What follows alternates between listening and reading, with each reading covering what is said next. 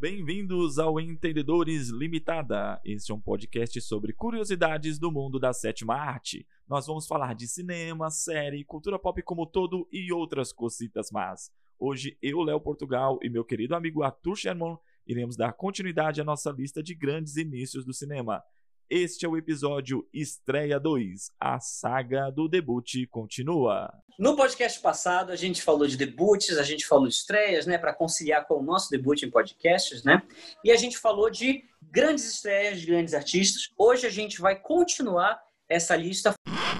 No caso, a nossa Sim. primeira da lista é é a Meryl Streep, que ela estreou muito bem ali em 1977 com o Julia e em seguida ela fez logo, tipo, dois, dois filmes em sequência, que foi o Manhattan, do Woody Allen, e o Franco Atirador, do Michael Cimino, que vai aparecer mais brevemente nessa lista, mas filmaço, onde ela foi indicada ao Oscar de atriz coadjuvante. Então a Meryl Streep já estreou muito bem no cinema, né? A Meryl Streep, ela, para quem não sabe, começou no teatro. E é engraçado que essa, essa marca do Meryl Streep pode fazer qualquer coisa surgiu muito antes do cinema, né? A Meryl Streep, hum. quando ela surgiu no teatro, muita gente ficou pasmo com a capacidade dela de se metamorfosear, né? Em dois anos, ela fez sete papéis na Broadway, foi indicada ao Tony. É, ela fazia comédia, ela fazia musical, ela fazia drama. Algumas críticas falaram que ela seria o próximo Buster Keaton, de tão engraçada que ela conseguia ser nas comédias. É, tinha outros críticos que falaram que ela era a versão feminina do Laurence Olivier, de tão intensa que ela era no drama. Ela fez uma uma série para TV chamada Holocausto, com a qual ela foi indicada ao Globo de Ouro e, e, e não sei se ela ganhou, foi indicada, foi indicada ao Emmy, mas ela no mínimo foi indicada. E em seguida ela já engatou a sua carreira cinematográfica nesses filmaços, nesse debut incrível dela, e a carreira dela fala por si só, né? E é, só uma, uma, uma curiosidade que, que, vai, que vai também fazer um link com uma coisa que a gente vai falar lá no fim, é que a Meryl Streep quase fez o seu debut no King Kong, né? De 76. Ah, é? Porque é, ela chegou a fazer teste, ela chegou a conhecer o produtor do filme, que foi o Dino de Laurentiis, e o Dino de Laurentiis chamou ela de feia na cara dela, que ela era muito feia para o papel. Ela falou isso numa entrevista no Graham Norton, né? Quem quiser procurar no YouTube, é muito engraçada essa entrevista. O cara falou, por que você me trouxe essa coisa horrorosa? Falou pro produtor de, de elenco, né? E aí ela se livrou de fazer King Kong de 76, que depois lá para frente a gente vai falar um pouquinho mais desse filme. E aí ela demorou mais um pouquinho, mas estreou nesses filmaços aí, né? E fez um debut bem melhor. E hoje ela é a Meryl Streep, né? Acho que o nome dela por si só já já, já define quem ela é. é eu amo um episódio de Modern Family que tem o casal gay, né, que tem uma filhinha e ele leva a filhinha para aula.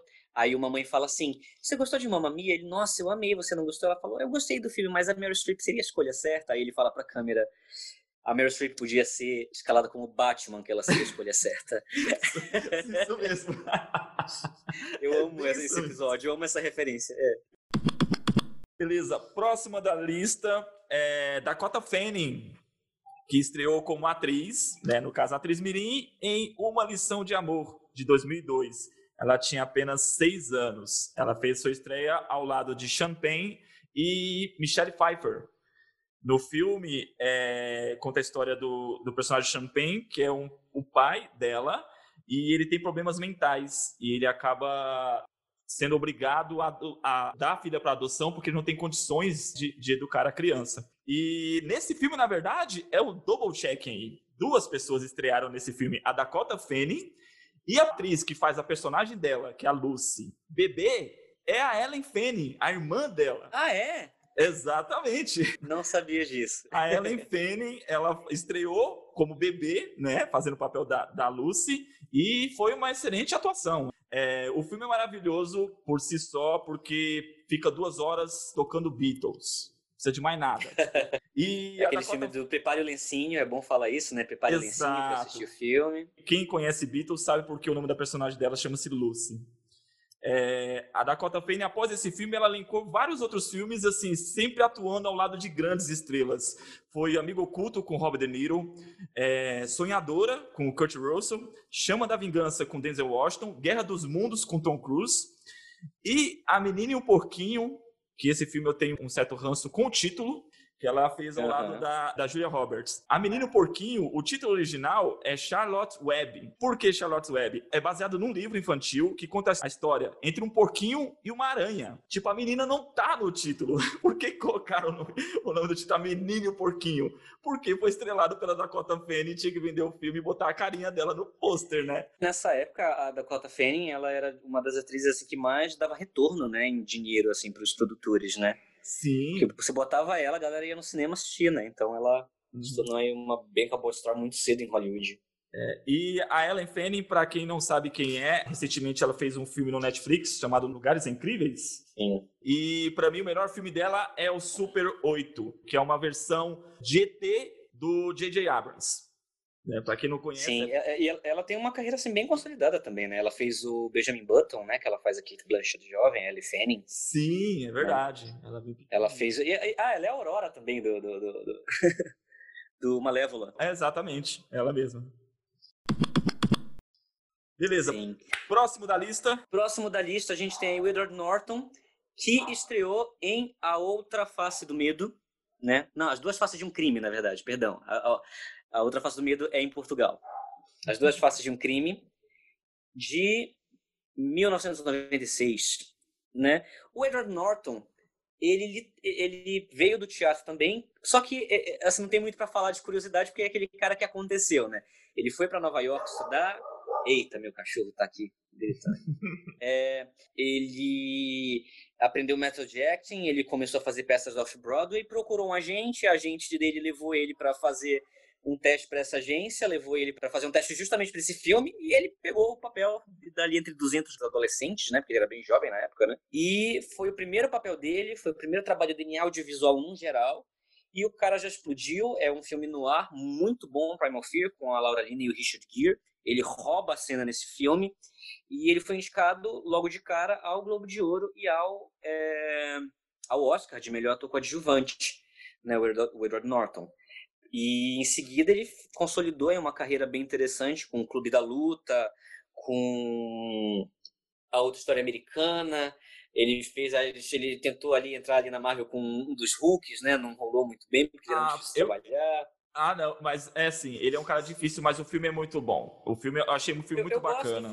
Então, é, é, eu gosto do filme também, ele não vingou pra equipe, né? Do tipo, não, não vamos mais trabalhar com esse cara como o Hulk, corta ele. Não, e, porque ele é muito pelo, difícil, né? Pelo que, eu, pelo que eu lembro, eu posso estar enganado, mas a treta foi a seguinte: ele fez Hulk e meses antes, uns, dois, uns três meses antes, tinha estreado o Homem de Ferro. O cachê uhum. do Robert Downey Jr. tinha sido maior para uma continuação do Homem de Ferro.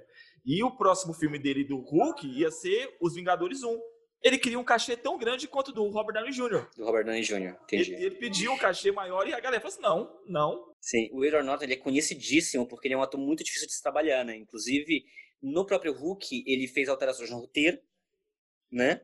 Ele, ele mexeu no roteiro, ele ia pra sala de edição falar como o filme devia ser editado. Né? E isso aconteceu também com a outra história americana, em que inclusive ele mudou a edição final do filme. Né? Então tem essa essa, esse, esse, problema aí que ele é um ator muito difícil de se trabalhar no geral, né, com a equipe. Sim. É que no caso do, do Hulk, o, o, Incrível Hulk era um projeto dele. Ele comprou os direitos autorais da série que era exibida na SBT nos anos 80. Uhum. O filme é baseado naquela série do, do, do Banner errante, fugindo do, do General Ross. Então a série era aquilo. Ele, ele comprou os direitos da série para produzir o filme. Ele era produtor do filme, ele não era só ator. Então por isso que ele, ah, mas ele metia o bedelho, ele metia o bedelho mesmo no, no, no às vezes deixar os caras trabalhar, não, ele queria o filme do jeito dele. É, é, é mas ele metia o bedelho até quando ele não era, né? Como foi o caso do, do, do, do, do, do, do Auditório Americana. Inclusive tem, é, é, como o, o Birdman, que é onde ele tá, faz um, uma uma, uma sátira isso, né? Tipo, faz uma sátira de filme de herói, aí você tem quatro atores que já trabalharam em filme de herói, você tem o Michael Keaton, que é uhum. basicamente aquele ator, e aí você tem o Edward Norton escalado como um ator que é um ator difícil de se trabalhar, né? Você tem toda uma metalinguagem ali no, no, no Birdman. É quase uma, uma, uma biografia. Sim. Próximo da lista seria Tom Holland, no filme Impossível de 2002, dois, perdão, 2012. É, ele estreou ao lado de Naomi Watts e Ita McGregor. Foi bom o filme. Assim, o filme é legal, o filme é muito bacana, conta a história do tsunami que aconteceu na Tailândia em 2007, se eu não me, se eu não me engano. E ele faz papel do filho do casal, né, da, da Naomi e do Ethan McGregor, que fica perdido ali após, após o tsunami e tentando né, se reencontrar. É, para mim, Tom Holland é o melhor Homem-Aranha de todos os tempos. Desculpem as, as viúvas do Tobey Maguire. eu sou viúva do Tobey Maguire, eu discordo, mas tudo bem. o moleque é muito bom e o papel dele é sensacional. A gente vai fazer um episódio de eu provar por que, que o Tobey Maguire, o, o Tom Holland é o melhor Homem-Aranha de todos os tempos. Fazer um episódio só sobre isso.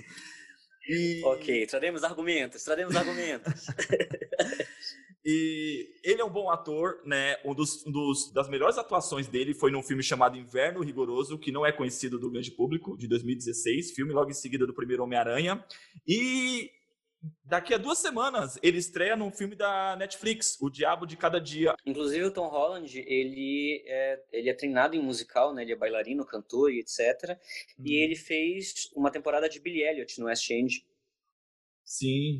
Né? Do musical Billy Elliot. É justamente por ser da, ele é dançarino, ele é atleta de ginástica olímpica. Sim, Ou ginástica seja, olímpica, sim. As cenas do Homem-Aranha, as cenas de acrobacia do Homem-Aranha, tem os efeitos ali, mas ele atuou em todas ali, ele tava lá. Sim. O já o Tobey Maguire, que tinha quase 40 anos, né?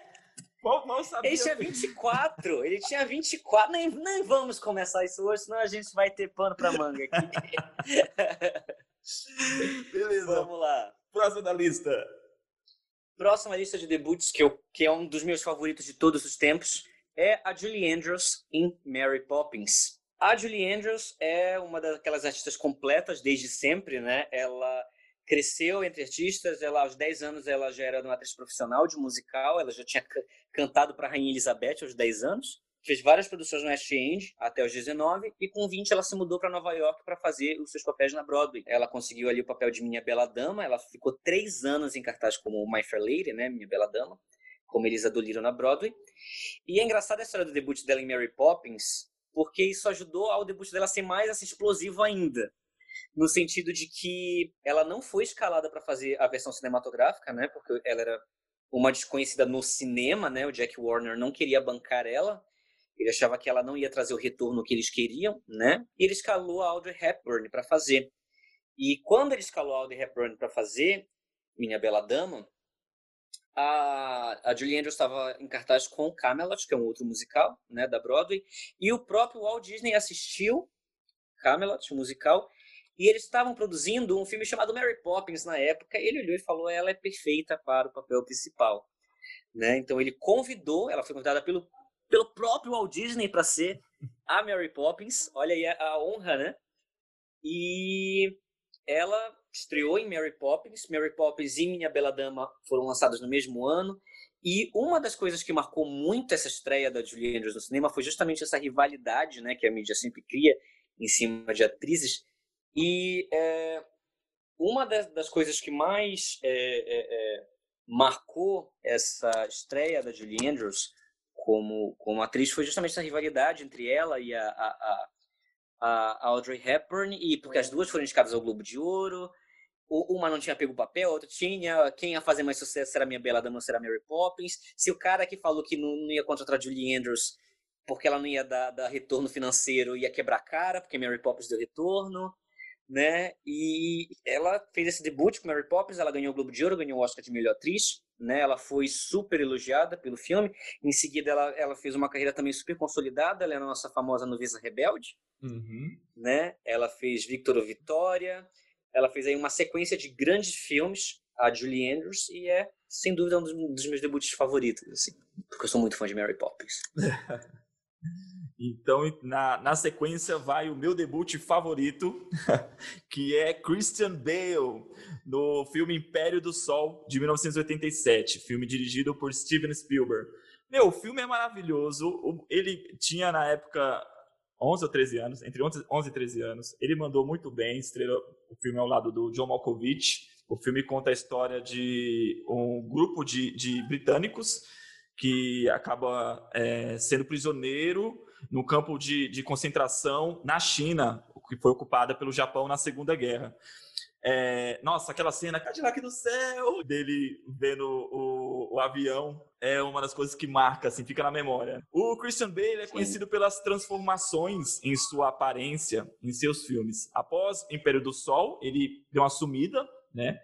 E retornou, se eu não me engano, em a, a Psicopata Americano, né? Ele voltou a aparecer para o grande público, né? Depois disso aí, ela marcou vários filmes assim com atuações impressionantes. Uma delas foi o filme Operário de 2004, que ele teve que perder 29 quilos em quatro meses. Meu, ele chegou a pesar 54 quilos e ele queria pesar menos, ele queria ficar abaixo dos 50. Os produtores falaram assim: não, não, não, não, seguro no cobre. Se esse cara morrer em cena. O mais incrível disso, ele, ele, ele, ele após a fazer o operário, ele teve que ganhar o dobro do peso para fazer Batman Begins. Ou, meu, o, o cara, tipo, o exemplo do efeito sofona, né? Ele emagrece, engorda, emagrece, Sim, engorda. engorda. E as maiores atuações dele tá justamente assim, você assistir filmes como O Vencedor de 2010, né, que ele ganhou o Oscar de melhor ator coadjuvante. Ele tá magro, aí ele aparece Trapaça em 2013, totalmente acima do peso. E em Vince, o último filme dele de 2018, que ele tá mais gordo ainda, assim, teve que ganhar acho que mais de 20 quilos para fazer Vince. Não, aí você vê, tipo, esse ano com o Ford versus Ferrari, onde ele tá magro de novo. Exato, é, pois é, é. Mano, parece outra pessoa, meu, parece outra E aí você tem que fazer dois Batmans no meio do caminho, aí você tem que estar tá musculosão, é, é, surreal. Esse aí, se, se um dia, né, morrer, a gente já sabe do que que foi.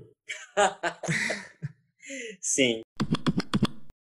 É, a gente falou da Dakota Fanning no começo, uma outra que começou ali, fez um debut quando criança incrível foi a Natalie Portman, que debutou né, no O Profissional, filme de 1994. É um filme do Luc Besson e ela atua ali com o Jean Reno. A Natalie Portman, que antes disso ela era uma modelo infantil, né, modelo e atriz infantil, ela tinha feito teatro, tinha feito campanhas, etc e aí fez teste para fazer o profissional. Eu, particularmente, acho uma das melhores atuações infantis que eu já vi na vida, a Natalie Portman e o profissional, porque assim, eu tenho uma teoria sobre atores infantis, assim, que porque muitos não vingam depois de adultos, assim, como grandes atores, assim, porque quando você é um ator infantil, você basicamente tem que ser espontâneo, né? Uhum. Muitas atuações infantis você tem que você vê assim que é basicamente você ser expressivo ser espontâneo, é basicamente o que pedem dos atores quando você faz um papel criança, né? E o nível de maturidade que a Natalie Portman, que ela entregou no profissional, é de alguém que tem todo um conhecimento de construção de personagem, de entender a cena, de entender as relações que envolvem ali, né? Porque, cara, é um, é um, é um nível de maturidade muito grande numa performance infantil. É uma das minhas performances assim favoritas assim entre crianças que eu já vi. E a Natalie Portman depois ela se estabeleceu como uma das grandes atrizes da geração dela, né? É, a, apesar de que uma época tentaram botar ela para baixo, né? Porque ela fez o, o Star Wars, aí falaram, ah, ela é muito Sim. ruim, não sei o quê. Logo em seguida ela já emplacou com Closer, ela emplaca V de Vingança, ela emplaca My Blueberry Nights, aí ela me vem com Cisne Negro, aí ela vem com Jack, ela Sim. vem com Vox Lux, ou seja, ela vem aí ano após ano se provando assim, uma das grandes atrizes da geração dela. É, lembrando que no Cisne Negro ela foi indicada a sete prêmios e ganhou sete. Né? Foi uma das maiores Sim. atuações da carreira, da carreira dela. Porém, um filme pouco falado sobre ela, que eu sou apaixonado pela atuação dela, é Sombras de Goya. É um filme pouco Eu gosto muito. Eu Sim, acho é sensacional é... esse filme e ela tá incrível nesse filme. Sim, é, é, ela tem muitas atuações em filmes menores que muita gente não viu. Tipo, ela tem um filme com Zac Braff chamado Hora de Voltar, em que ela também tá muito bem. Uhum. Ela, tem, ela fez o Vox Lux recentemente, que também passou muito abaixo do radar. Ela fez um, um, um filme agora recente, que acho que é Lucy in the Sky também, que ela tá muito bem né? E para quem não sabe, a Natalie Portman, ela é meio que um gênio, né? Ela tem um QI absurdamente alto, ela é formada em Harvard, fala muitas línguas, então ela é uma mulher extremamente inteligente, né? E ela fez esse debut aí maravilhoso. Sim. É, pegaram no pé dela no Star Wars, na uhum. época, e quando ela voltou a fazer filmes do gênero né, semelhantes, foi da Marvel, os dois primeiros filmes do Thor, que os filmes não foram bons, não é ela que tá ruim no filme, assim como Star Wars não é ela que tá ruim, é os filmes que são ruins mesmo, né? E ela, ela ficou pé da vida com tudo isso, largou, falou, nunca mais faz esse tipo de coisa e saiu brigada com a Marvel.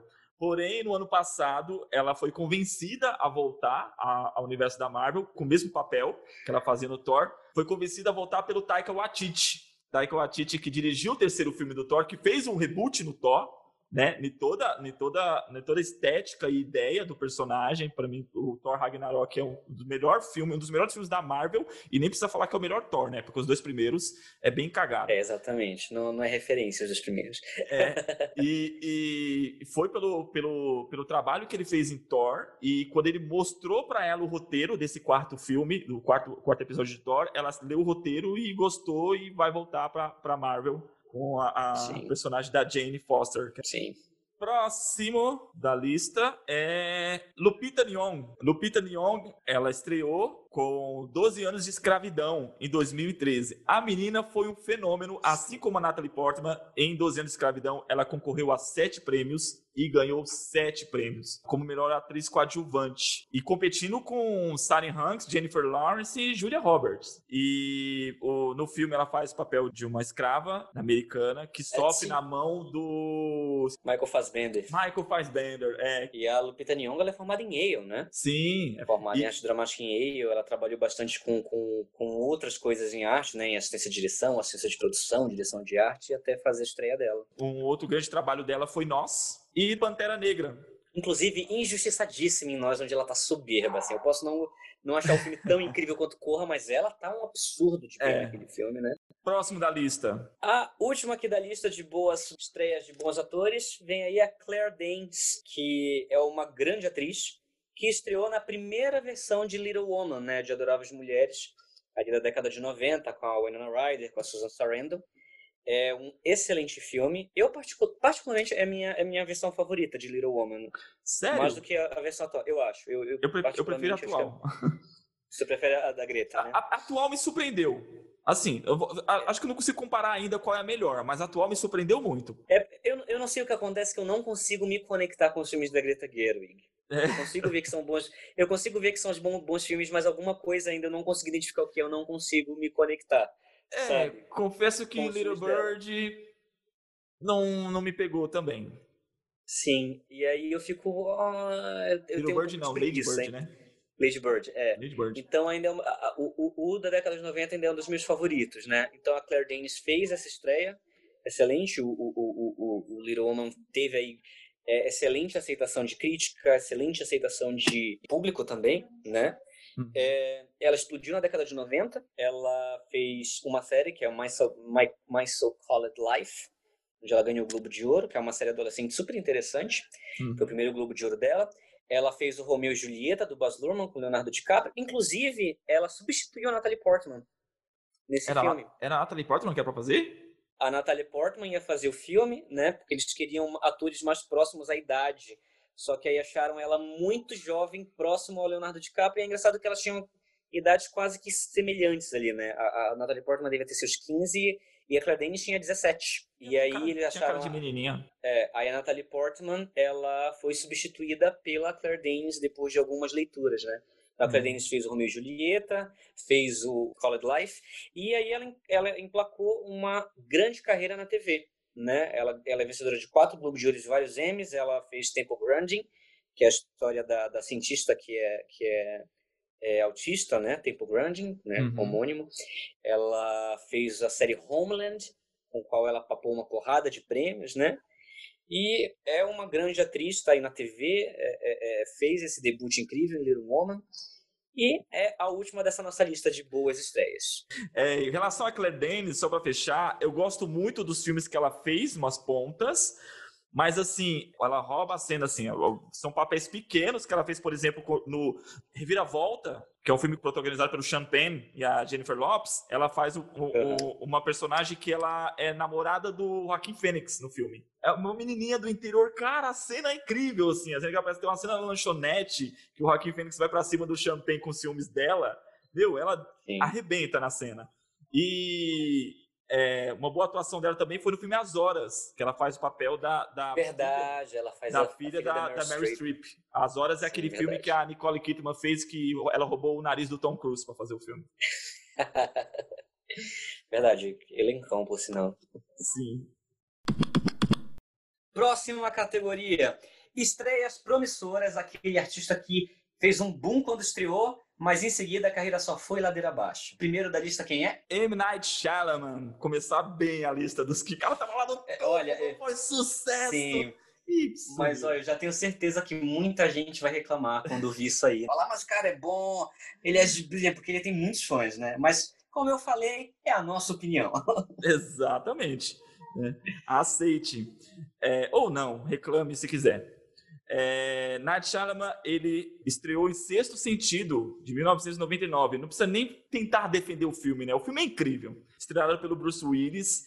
É, tem um dos melhores plot twists da história do cinema. E não vou contar qual é, porque eu sei que spoiler escreve, mas é, quem não assistiu, assiste. Quem nunca assistiu Sexto Sentido, gente? Mas eu acho que até assim, quem nunca assistiu já ouviu falar, pelo menos. É, o seu primeiro o, o, trabalho de diretor mesmo foi num filme que saiu direto para VHS. E a gente, como a gente está falando de estreias no cinema, foi um filme chamado Olhos Abertos. É um filme natalino estrelado pela Rose O'Donnell, atriz, comediante, ativista, né, LGBT nos Estados Inclusive, é um filme que já meio que flertava com. Eu, eu, eu já assisti Olhos Abertos, é um filme que já flertava meio com o tema do sexto sentido, que a gente tem um garoto novinho que vê fantasmas, etc. Hum. Então tem muitas semelhanças que ele faria em seguida. O Night Shyamalan também foi um dos criadores de Stuart Little e entre os seus grandes sucessos, na minha opinião, está Corpo Fechado, Fragmentado e Sinais. É, para mim depois de Corpo Fechado foi ladeira abaixo. Assim. Eu, eu, não, eu posso dizer que eu gosto de Sinais até, mas depois. Uma curiosidade: no filme Sinais, ele recebeu 5 milhões de dólares da Disney pelo roteiro. Só pelo roteiro. Ele se tornou o roteirista mais bem pago de Hollywood em 2002 por causa dessa pequena bagatela aí. Mas o, o, cara, ele depois ele começou a ir numa ladeira abaixo na carreira dele, né, com filmes que não foram tão recebidos pela crítica, pela, pela bilheteria, né, como A Vila, Fim dos Tempos, que para mim é, é uma das piores coisas que eu tive o desprazer de ver no cinema. E ele se enterrou completamente com O Último Mestre do Ar e é, aquele filme com o Will Smith e o filho, sabe? Que eles estão ah, na Terra. É, é, como é que depois, depois de, do amanhã, uma coisa assim. Sim. É... Mas o bom é que assim, talvez a gente veja um renascimento do, do Shyamalan, né? A gente nunca sabe, mas por hora... Ele, é, o Vidro era para ser um grande filme, porque veio né, na sequência de Corpo Fechado, era continuação de Fragmentado, que foi bom, mas o, a, a, terceira parte, Vidro, é muito ruim o filme. Sim. Próximo da lista de direção, também o último da lista de direção, é o Michael Cimino. É, para quem não conhece o Michael Cimino, ele é um diretor que bombou ali no final da década de, de 70, ele veio com aquela geração do, da nova Hollywood, junto com o Coppola, junto com o Scorsese. E o cara, ele estreou num filme que é O Último Golpe, se não me engano em português, que é um filme do Clint Eastwood, que foi um filme super bem de bilheteria, a galera elogiou muito, e em seguida ele lançou um grande clássico que foi o Franco Atirador, né, com Robert De Niro, a Meryl Streep e Christopher Walken. Venceu o Oscar de melhor filme e melhor direção. Inclusive a gente falou desse filme com a Meryl Streep indicada ao Oscar de melhor porque foi um dos filmes do debut dela, que foi logo três filmes em sequência. Uhum. E o Michael Cimino se estabeleceu, depois desses dois filmes, como um dos diretores mais, é, assim, é, é que, que, surgiram ali para mudar Hollywood, etc., porque ele era muito inovador. Só que aí, em seguida, a gente tem um filme chamado Heaven's Gate. Heaven's Gate é um filme super divisível até os dias de hoje, só que, é, independente do que a gente Heaven's Gate, tem gente que acha uma bomba, tem gente que acha uma obra-prima, ele tem cinco versões, tem uma versão de 10 horas, uma versão de 5 horas, uma versão, tem, tem um monte de versão, já foi lançada com ele. Uma coisa é fato, o filme faliu uma companhia de cinema. Nossa! Né? Primeiro porque você, tinha, você não tinha uma produção... E, e ela mudou completamente como Hollywood fazia filmes, né? Primeiro porque você tinha é, um, um, orçamento muito grande para um filme, né? O filme, o filme tinha um orçamento inicial de 40 milhões, ele estourou esse orçamento porque toda hora ele queria fazer coisas novas, no Michael Cimino, e você não tinha a produção é, tendo controle nenhum sobre o filme. Né? Você só tinha um filme de direção. Isso mudou hoje em dia, porque a gente vê que o estúdio, basicamente, hoje já quer mandar no que vai ser feito como arte, né? Uhum. E aí você vê que o diretor quase não tem é, voz, né? Muitas das vezes, nessas produções. Isso começou a mudar a partir daí. Porque o Heaven's Gate, ele estourou o orçamento de 40 milhões de dólares, sabe-se lá para quanto, né? e ele arrecadou 2 milhões de dólares nas bilheterias. né? Ele quase fechou, ele quase não, ele chegou a fechar o estúdio, o estúdio faliu depois disso, né? Não lembro qual é o nome do estúdio, mas ele é muito conhecido por ser o filme que faliu um estúdio. É, o Michael Cimino ele não conseguiu mais financiar seus projetos depois disso, tanto que a carreira dele é bem curta. Todos os filmes que ele lançava em seguida eram filmes que não foram bem avaliados, né? É, filmes que não foram sucesso de crítica, não foram sucesso de bilheteria, ele nunca conseguiu se reerguer depois do Heaven's Gate. E o Heaven's Gate ele foi o ponto de, de, de descida da carreira dele, né? Hum. Então, é o segundo e último diretor dessa lista de grandes estreias que não vingaram é o Michael é. Cimino. Ainda bem que essa lista é pequena, né? A gente, fã da sétima é. arte, agradece. Sim. É, próxima categoria seria grandes inícios e de repente, puf, sumiu. É, e agora deixa eu falar de atores. Primeiro da lista, Chris O'Donnell, com Tomates Verdes Fritos, de 1992. Chris O'Donnell, o nosso eterno Robin. Meu Deus do céu. Por que a gente tem que levar? Inclusive, é, é, é, incrível a gente conseguir estabelecer onde a carreira da pessoa começa a cair. Né? Chris O'Donnell, ele era assim, uma das grandes promessas de Hollywood, porque ele era um daqueles caras que é, é, me lembra muito assim, o início de carreira do Tom Cruise, assim, a, o início de carreira do Chris O'Donnell. Porque ele, ele era um cara muito bonito, ele se estabeleceu ali como um ator super promissor da geração dele, em grandes papéis ali, como é, estreou em Tomate Verde Fritos, a gente viu ele em Perfume de Mulher, Uhum. Então ele fazia um papel aqui, um outro ali, etc. E aí, do nada, o cara ele faz o Robin e a carreira dele vai ladeira abaixo. A ponto pois de é. nunca ter se recuperado. Inclusive, onde está Chris O'Donnell? Beijo, Chris O'Donnell. É, tá vivo ainda? Nem sei. Eu nem, eu nem pesquisei. Deve estar tá fazendo novela na Record. É, ou não, não. não. Eu nem pesquisei se ele tá na TV, alguma coisa assim, que realmente o cara sumiu. É, próximo da lista seria Lindsay Lohan, que estreou em Operação Cupido, de 1998, também uma, era uma grande promessa. É, você que é ator, Arthur, é, quando se faz papel de irmão gêmeos, o cachê é dobrado? Não, o cachê não é dobrado, mas o cachê é bom. É um cachê de trabalho por dois. Então, que ela estreou no Operação Esculpido, ela fazia o papel de irmãs gêmeas, né?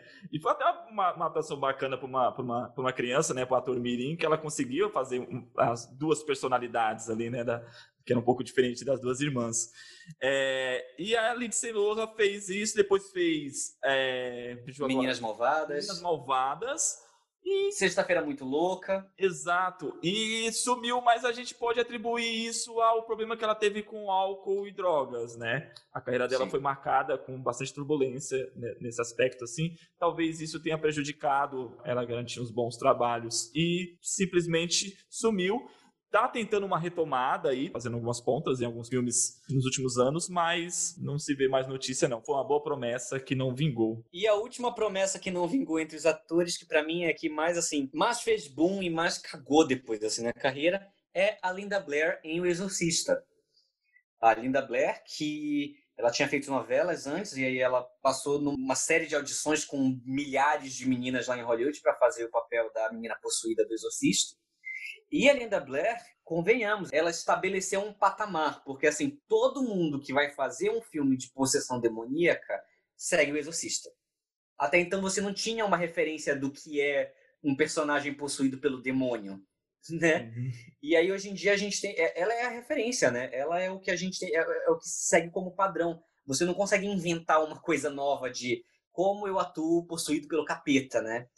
E ela foi muito elogiada, inclusive é um filme que ela faz com muitos atores veteranos, né? A gente tem a Ellen Burstyn, a gente tem o Max von Sydow ali no filme, e muitos, muitos falaram que assim, ela está em pé de igualdade com todo mundo no filme, né? E ela simplesmente não vingou. Em seguida, ela fez uma série de filmes que não foram bem aceitos e ela em seguida fez o Exorcista 2, o Herege, que é um dos piores filmes de todos os tempos. Hum. E é ali que prova basicamente que talvez ela fosse uma atriz que conseguisse ser bem dirigida, mas não uma excelente atriz, né? Porque ela tá péssima no filme. E aí a carreira dela só foi queda depois disso e ela é para sempre lembrada só pelo primeiro filme dela. Fechando essa categoria, agora a próxima seria péssimas estreias de grandes nomes no caso, diretores. Sim. E qual seria o primeiro da lista? O primeiro da lista é o David Fincher. Você hoje, cinéfilo, que fala, nossa, David Fincher, como ousa, melhor diretor dessa geração. O David Fincher, ele vinha aí de uma sequência de, de clipes icônicos, né? Ele dirigiu Vogue da Madonna, ele dirigiu é, vários clipes do Aerosmith, vários clipes do YouTube. Então ele já era um diretor icônico em videoclipes. Ele acabou recebendo aí o convite para dirigir Alien 3, que é considerado que até então, né, porque depois disso na década de 2010 já lançaram filmes piores, né? Mas até então era o primeiro filme ruim da saga Alien. Realmente ruim da saga Alien, né? Ele, ele lançou e... uma tendência. Sim, porque depois os filmes da saga Alien, Deus o livre, só só só bomba. Mas ele ele infelizmente teve esse debut ruim, né? O filme não é bem recebido, a crítica meteu muito pau nele, tanto na direção quanto no roteiro etc, etc, etc. E ele não fez um bom debut, mas ele conseguiu dar a volta por cima depois, né? A gente tem aí grandes filmes de David Fincher, a gente tem Seven, a gente tem uhum. Clube da Luta, a gente tem o Quarto do Pânico, é, é, Garota Exemplar. O cara é um dos maiores diretores né, dessa geração, em trabalho hoje em dia nos Estados Unidos. Então, ele é o primeiro nome dessa categoria de estreias ruins de grandes diretores, né? De, de, diretores que deram a volta por cima. E o próximo nome da lista eu vou deixar também por você, porque eu não quero nem comentar. Esse. O próximo da lista é, é o Rei do Mundo. Uhul! James Cameron. O James Cameron, ele trabalha com cinema desde muito cedo, né? Ele fez uma sequência de curtas, ele foi assistente de produção, ele foi diretor de arte ele supervisionou é, efeitos especiais em filmes do John Carpenter, uhum. né, durante alguns anos. Então ele tinha aí essa, essa bagagem como assistente, como efeitos especiais, como diretor de arte e etc. E aí do nada esse cara me inventa de fazer Piranhas 2. Não me pergunte o porquê, mas ele decidiu fazer, é, fazer Piranha, exatamente. Por quê? Que assim, é um daqueles filmes trashes da década de, de 70, 80, não sei exatamente quando, mas tipo assim, não é um daqueles filmes trashes que, que marcam uma geração, tipo Evil, é, é, é The Evil Dead, sabe? Do, do, uhum. do, do é. Não, é, não é esse tipo de filme. É, é uma continuação mais barata ainda do que o trash original, que é muito ruim, onde tudo é ruim. Que passa... Eu lembro que esses filmes passavam muito assim à noite no SBT. Sim. Né? Então, o Piranhas 1 já é ruim. O cara conseguiu, queria fazer o 2 e conseguiu fazer pior do que o primeiro. Exatamente. Então, assim, a gente tem o James Cameron estreando em Piranhas 2. Uhum. E aí, em seguida, vem aí o cara que fez é, é, o Exterminador do Futuro 2. É, é a gente tem o cara de Titanic, a gente tem o cara de Avatar, a gente tem o cara de, de, de O Segredo do Abismo, que é um filme que, menor dele, mas que eu gosto demais, uhum. né? Que é um dos caras são imagentáveis de Hollywood. Então, é, esses dois nomes que a gente separou, né, de estreias ruins de grandes diretores, a gente mostra aí que você que acha que você seu primeiro trabalho foi muito ruim, você fala assim, não, acho que vou desistir. Não desista. Desista. Teve gente que não deu o primeiro passo bem. Teve gente que começou com o pé esquerdo. Eu, eu, né? eu queria imaginar o otimismo do cara que deu a chance para ele fazer Exterminador do Futuro 2. Porque, tipo assim, viu que ele já fez uma continuação ruim. Falei assim, mano, esse cara foi continuar um filme e ficou essa bosta. Eu vou dar Exterminador do Futuro 2 para ele. E realmente, para mim, também é um dos melhores filmes, assim, né? A gente quer apagar Piranhas 2 da mente. Sim, vamos fingir que ele nunca fez foi, isso. A estreia dele foi Exterminador do Futuro 2, é um filme excelente, o cara é foda, o cara é Deus. Beleza. Sim, exatamente. Passando agora para os atores. Atores que tivessem uma péssima estreia, mas deram a volta por cima. A gente Sim. vai começar aqui com a Jessica Lange. Jessica Lange, uma das maiores atrizes de todos os tempos, uma das maiores referências. Aí a gente volta pro Dina de Laurentiis, né, que a gente falou ali no começo. A Jessica, a Jessica Lange em King Kong de 76. A, aquele papel que a Meryl Streep era muito feia para fazer de acordo com o produtor foi para Jessica Lange. A Jessica Lange era modelo na época, né? Inclusive, uma curiosidade muito legal, ela dividiu um apartamento com a Grace Jones. Oh. Olha que apartamento icônico. É. Jessica Lange e Grace Jones, lá roommates dividindo apartamento. E a Jessica Lange, ela foi descoberta, né, por um agente de Hollywood. Ela era modelo, fazia muitas campanhas, ela era muito bonita, é uma das mulheres mais bonitas da história de Hollywood. E ela foi chamada para fazer um King Kong. Eu separei aqui duas críticas depois que o filme saiu, né? Que é uma crítica do New York Times que diz assim: a protagonista é uma pseudo, uma pseudo Marilyn Monroe que parece tonta, perdida e é desagradável de assistir pela sua péssima atuação. Nossa! A, a crítica da filme, é, é, é, é, da filme Magazine diz linda, mas estupidamente ruim. Ah. Né? Inclusive, eu fico pensando, se esse papel tivesse sido para Meryl Streep, o que seria, né? pois é. convenhamos, o, o, King, o King Kong de 76 ele é todo errado, né? Pela forma como ele mostra os nativos, ele é um filme extremamente racista. O uhum. King Kong que não anda como um macaco, anda que nem uma pessoa. Ele envelheceu mal porque, em vez do Empire States, o King Kong sobe a Torre das Torres Gêmeas. Né? Um filme extremamente sexista, como ele trata a Jessica Lange. Então, assim, cara, o filme é todo errado. E a Jessica Lange, ela ficou, ela ficou dois anos afastada depois do, do, do King Kong. Ela uhum. ficou dois anos sem literalmente fazer nada. Inclusive, ela falou numa entrevista que ela achou que ela nunca mais faria nada em Hollywood depois de King Kong. Que a carreira dela já estava enterrada antes mesmo de começar. É. Só que o Bob Fosse, né? O Bob Fosse, que é o, o coreógrafo e diretor icônico da Broadway, que, fez, que dirigiu o Cabaré para cinema, etc. Ele estava dirigindo All the Jazz, que é um filme biográfico e ele precisava de uma mulher muito bonita, que tivesse aquele ar misterioso, uma coisa meio feidana, etc. E ele escalou a Jessica Lange, que foi brilhante no papel de All the Jazz, e em seguida ela conseguiu dar a volta por cima, sendo é, a primeira atriz a ser indicada em duas categorias no mesmo ano do Oscar, desde 1942. Que em 83 ela foi indicada ao Oscar de melhor atriz por Frances, que é considerada melhor, uma das melhores atuações de todos os tempos, né? Ela só perdeu o Oscar porque a gente tinha Meryl Streep com a escolha de Sofia, indicada no mesmo ano, uhum. e ela foi indicada como atriz coadjuvante em, em Tutsi, que ela ganhou o Oscar de melhor atriz coadjuvante. Então ela foi a primeira mulher em quase em 41 anos a conseguir duas indicações no mesmo ano no Oscar. E ela consolidou aí uma carreira invejável, uma carreira incrível. E hoje em dia tá aí, ela é uma grande referência no cinema, na TV, né? Jessica Lange é esse absurdo de atriz. Beleza, o próximo da categoria seria Robert Pattinson, que estreou em Harry Potter Cálice de Fogo de 2005.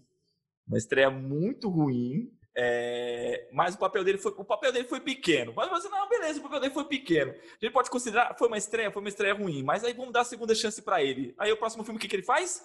Crepúsculo. Crepúsculo. Aí não. Puta que pariu. Aí é. não, falei assim, ai meu. E assim, e ele foi, e ele até hoje é criticado por essas atuações, tanto que quando o. No final do ano passado, que foi, foi anunciado como o próximo. Vai protagonizar o próximo filme do Batman. Meu, a galera caiu matando em cima, assim, como assim? E, e foi muito bacana da, dos críticos falar assim, gente, escre, esquece Crepúsculo. Ele não é um ator de Crepúsculo. Ele tem muitas atuações incríveis, né? Uma delas é Bom Comportamento. Ah, genial.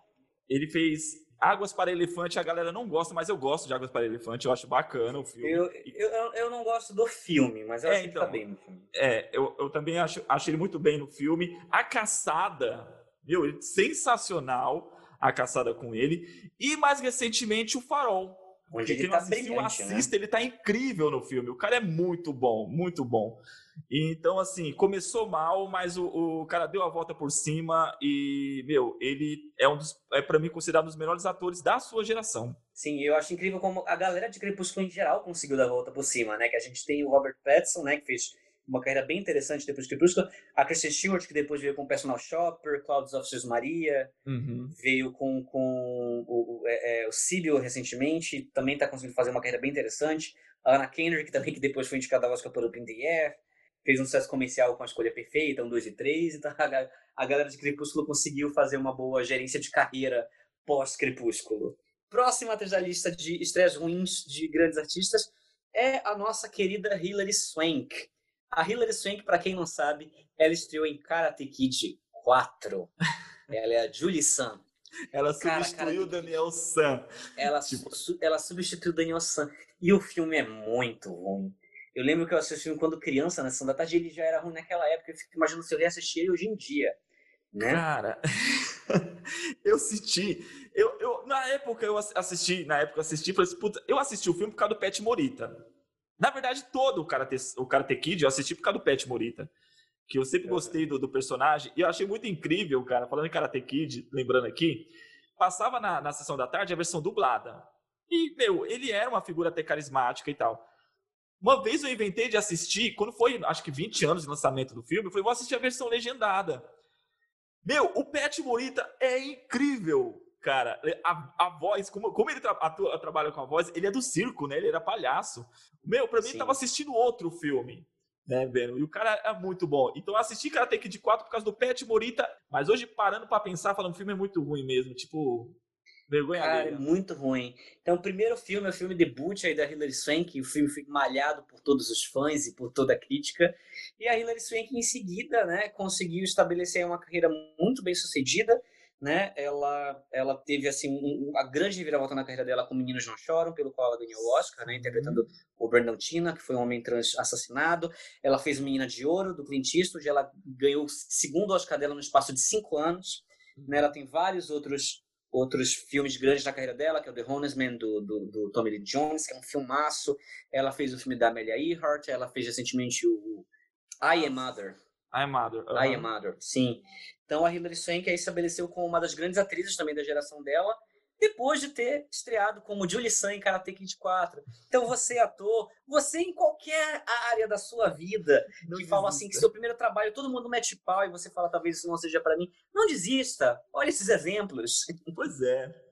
O próximo da lista seria ninguém menos que Robbie Williams. Sim, até Robbie Williams teve um começo ruim, gente. Nosso saudoso Robbie Williams, ele estreou com o filme Popeye, de 1981. E acredite, se quiser, era um filme dirigido por Steven Spielberg, né?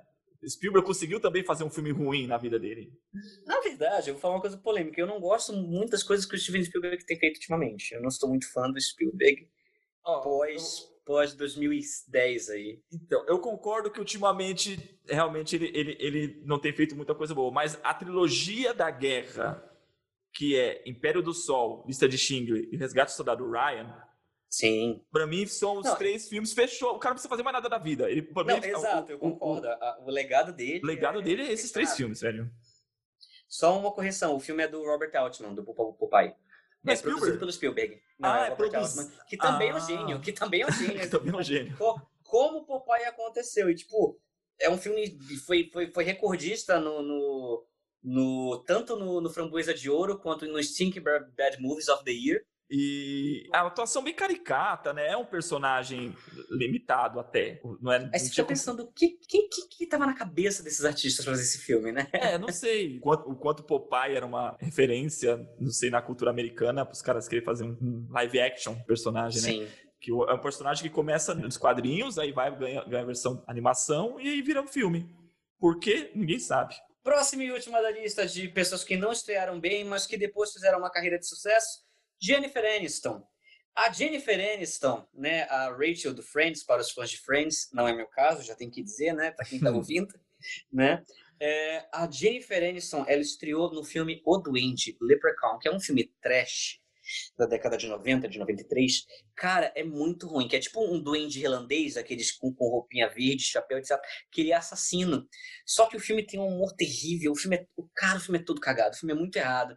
E essa foi a estreia da Jennifer Aniston no cinema. É um dos filmes mais mal avaliados da história. Ele tem média 17 no Metascore. No Rotten Tomatoes, acho que não chega nem a 10%. É, o filme é considerado até hoje um dos piores filmes de todos os tempos. Né? Ele sempre entra na lista de piores filmes de todos os tempos. E a Jennifer Aniston é a mocinha do filme, né? Ela é aquela a, a, a Scream Queen desse filme, né? E em seguida é, ela ficou um tempo sem fazer algo, é, coisas de, de, de, de, de peso, né? E ela foi, obviamente, como todo mundo já sabe, escalada para Friends, a série de TV, onde ela explodiu como a Rachel, ela ganhou o Emmy, se não me engano, ganhou o Globo de Ouro. No cinema, ela conseguiu dar reviravolta ali com Por um Sentido na Vida, que é um filme independente de 2001, que ela foi indicada aos Independent Spirit Awards, que é uma grande atuação da Jennifer Aniston.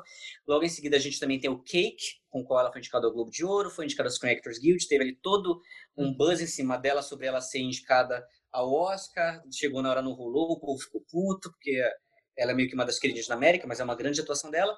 E esse ano ela vai sendo indicada ao Emmy de novo com The Morning Show, que é uma série dramática é, estrelada e produzida pela Reese Witherspoon, e, é, onde ela e a Reese Witherspoon são protagonistas, que falam sobre assédio nos bastidores de TV. Então, a Jennifer Aniston está indicada em melhor atriz em minissérie drama com, com The Morning Show. Então a gente tem aí uma grande reviravolta também de um dos piores filmes de todos os tempos para uma carreira onde você é uma queridinha da América e você consegue sair bem tanto em comédias quanto em dramas, né? Mas assim, ela realmente foi uma atriz de grande sucesso, ela fez excelentes trabalhos, ela não é das minhas atrizes preferidas, eu não gosto muito dos trabalhos dela, mas ela tem que reconhecer que realmente sucesso não pode negar. Ela... Sim, eu, eu acho que ela é uma daquelas atrizes assim que, tipo, ela não, não pega muitos papéis que mostrem o potencial dela. Ela faz muita comédia romântica boba, assim, que eu realmente não gosto, assim, eu não consigo. Ela também não é uma das minhas atrizes favoritas. Mas eu acho que vale a pena essa lista porque, tipo assim, cara, Leprechaun é um dos piores filmes de todos os tempos. É como se alguém de The Room fizesse sucesso hoje, ela, em dia, sabe? Ela tava lá e ela, ela já pediu desculpa por esse filme, porque o George Clooney sempre pede desculpa pelo Batman. Toda ela já deu uma entrevista. Ela já deu uma entrevista falando do filme e ela falou que ela não pode falar mal do filme porque ela, ela se divertiu muito fazendo. Ah. Ela fala assim: eu não posso falar mal do filme porque eu tive assim um, um, um dos melhores tempos da minha vida no set. Foi muito divertido fazer.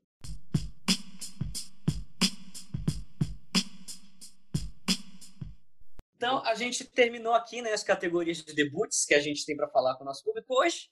Né? Então, a gente aí teve exemplos de gente que estreou muito bem e se estabeleceu, gente que estreou bem e foi carreira baixa, gente que não estreou bem e depois se estabeleceu, para a gente mostrar que não existe uma regra né, muito bem sobre qual o primeiro trabalho a se tomar na sua vida. Pois é, você que está querendo começar algo, empreender, se é uma carreira, pega esses grandes exemplos aí e, meu, vai com medo mesmo. A gente se vê na próxima. Grande abraço. Abraço, até a próxima.